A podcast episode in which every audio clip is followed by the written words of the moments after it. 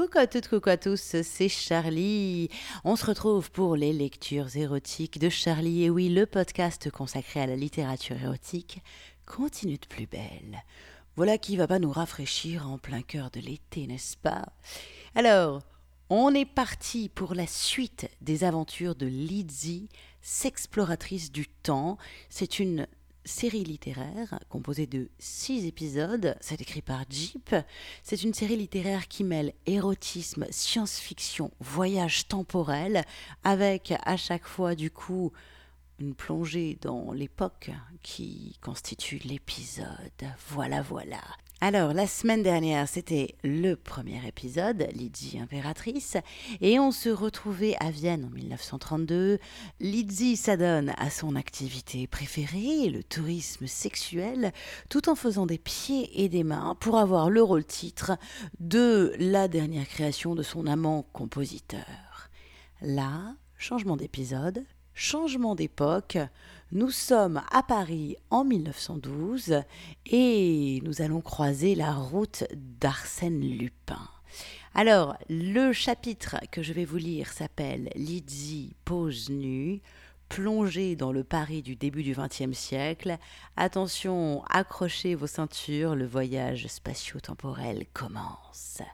Voici donc un extrait de Lydie contre Arsène Lupin de Jeep et c'est publié aux éditions Dominique Leroy. Pose nue. Quelques jours après leurs premiers ébats sous le regard de la hussarde, Lydie décida d'accaparer Félix. Malgré la tendresse que celui-ci avait témoignée à sa régulière, il accepta avec empressement la proposition, et les amants se retrouvèrent devant une boutique de la rue de la Borde. Le galant ouvrit la porte et s'écarta pour laisser passer la demoiselle qu'il convoitait, puis il l'entraîna, sans lui autoriser un jugement quelconque au sujet des fauteuils fanés ou de la décoration austère, dans l'arrière-salle. De là, un escalier en colimaçon desservait à l'étage une grande chambre meublée précieusement. Lizzie ne perdit pas de temps à complimenter sa proie à propos de son goût très sûr en matière de garçonnière. Elle se jeta sur lui après avoir ôté sa robe et ses jupons d'autorité, elle le fit agenouiller entre ses cuisses déployées pour qu'il pût goûter l'excitation que le souvenir de son talent de minetteur avait engendré. Il eut un étrange réflexe de résistance. La jeune femme fut surprise de ce recul imprévu. Elle aperçut dans l'œil d'ordinaire malicieux de l'homme une lueur d'inquiétude, puis il reprit contrôle de lui-même et obtempéra. Lydie se promit de le questionner quand il aurait étanché sa soif à la fleur éclose. La tête légèrement penchée en arrière, Félix léchait à langue rabattue. Lydie tirait sans ménagement les cheveux du garçon. La coiffure gominée très étudiée fut mise à mal par les mains réunies se crispant au rythme des étincelles qui irradiaient les reins de la fille, dont les jambes formaient une arche érotique. Les muscles saillaient, son bassin ondulait lentement. La joue posée contre la cuisse, le passionné dégustait son sexe. Il grognait de satisfaction. Il saisit dans ses paumes les globes fessiers contractés par l'effort et plaqua fermement le bas-ventre contre son menton. Lydie chavira, elle lâcha les mèches pour chercher à tâtons dans son dos un support quelconque. Elle trouva par chance le bord d'un bureau d'acajou qui trônait au centre de la pièce, en face du lit. Tout en maintenant la figure contre son cou trempé, elle recula de quelques pas afin de se hisser sur le plateau.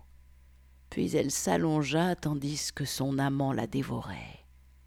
Elle fut surprise par le premier spasme elle enfonça davantage la tête dans le creux de son entrejambe.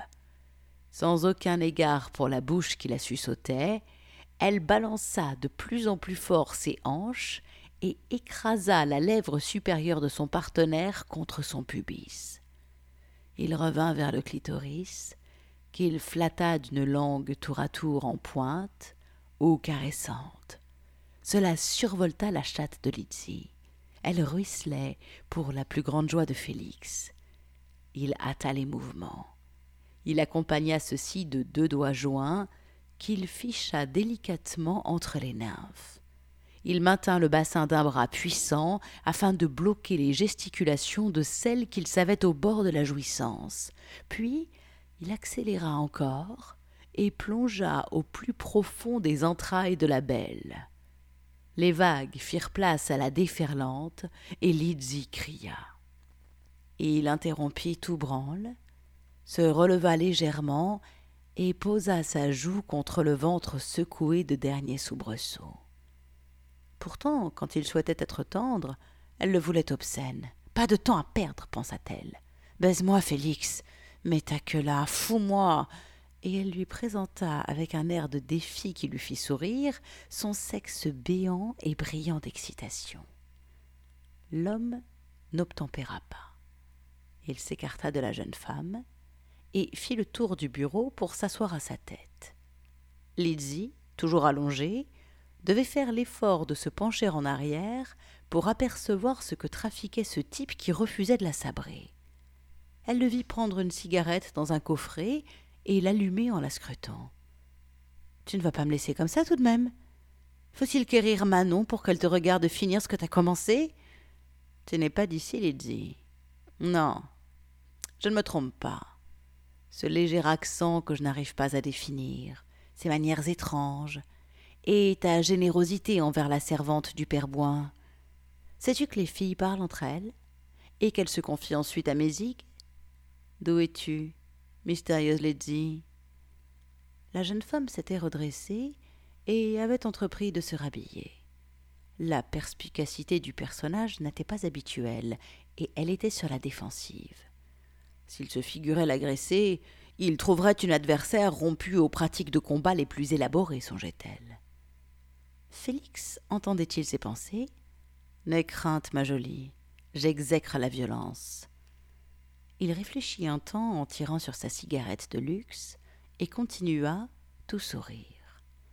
J'aimerais faire une gentille surprise à un camarade, et j'ai besoin de toi pour cela. Un portrait, en pied, nu, évidemment. Tu seras rétribué, cela va sans dire. Me ferais-tu cet honneur? Imagine la joie de mon ami. La photographie sera aquarellée pour rendre hommage à ta beauté, à ta peau translucide et à ta chevelure au ton cuivre et or. Je connais quelques merveilleux artistes qui sont mes débiteurs. L'idée qu'une épreuve argentique de la sous-colonelle Lizzie Strombe, nue et offerte, signée du prestigieux studio Talbot, fut conservée dans les archives d'un musée des arts décoratifs, amusait la jeune femme. Elle accepta. Félix fit prévenir aussitôt un atelier photographique situé à quelques rues de là. Le rendez-vous fut fixé. Le couple était attendu séance tenante. Ils rafraîchirent leur tenue et quittèrent la boutique. Une Victoria stationnait à quelques pas.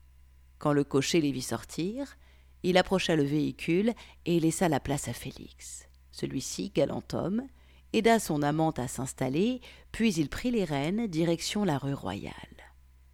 Le studio Talbot était prisé pour ses clichés reflétant l'activité mondaine ou les créations de mode et de coiffure.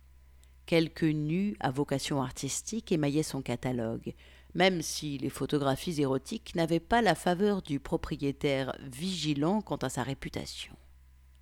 Une salle avait été aménagée spécialement pour Félix Davet, qui fut accueilli avec déférence. Lydie jouait la sotte, mais enregistrait tout ce qui clochait dans ce personnage atypique qui avait ses entrées dans des lieux aux antipodes du milieu qu'il fréquentait habituellement en compagnie de Manon, et semblait jouir d'une aisance financière particulière.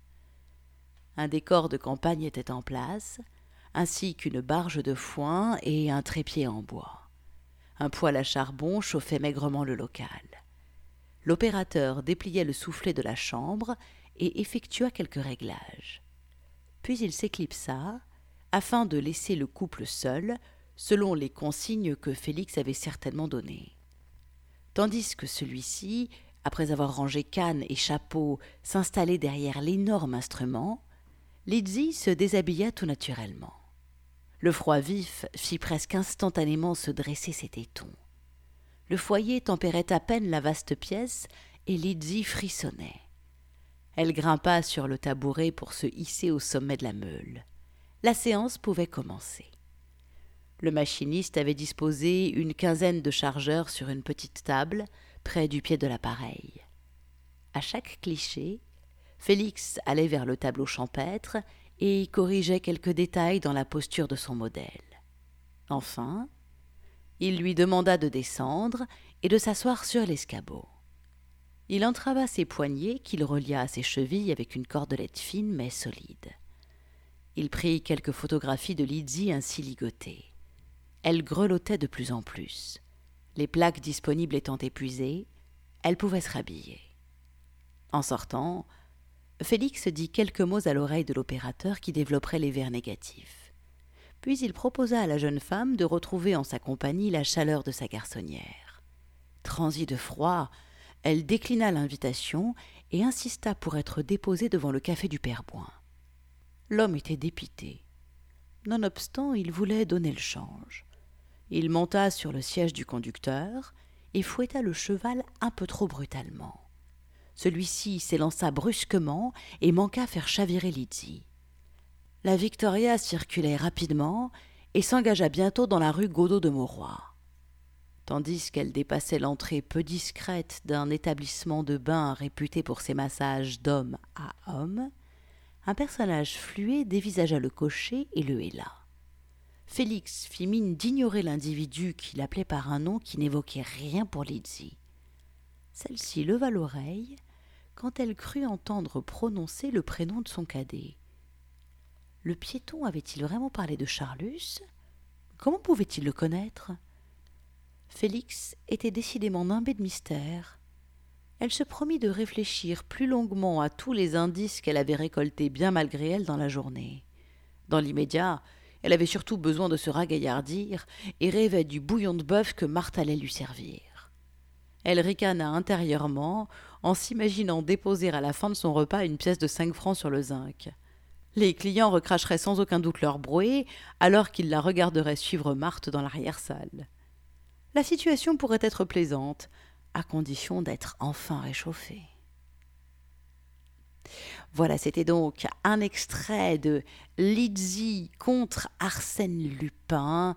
Le mystère commence à se mettre en place. Il y a des personnages qu'on retrouve d'un épisode à l'autre, parce qu'en fait, chaque épisode de Lizzie comporte sa propre intrigue, et il y a une intrigue générale qui relie les six épisodes ensemble. C'est vraiment très très bien foutu. Alors, si vous voulez lire la suite, vous offrir la totale de, de la série Lizzie, s'exploratrice du temps, eh bien, je mets les liens pour vous offrir les livres sur mon site lec.charlie-liveshow.com. Et puis c'est là que vous pouvez aussi retrouver tous les précédents podcasts de lecture érotique. Et eh bien voilà, cet épisode touche à sa fin. Alors, vous pouvez reprendre une activité normale. Hydratez-vous, c'est important par cette chaleur. Et moi, je vous dis à la semaine prochaine. Ciao, ciao, ciao.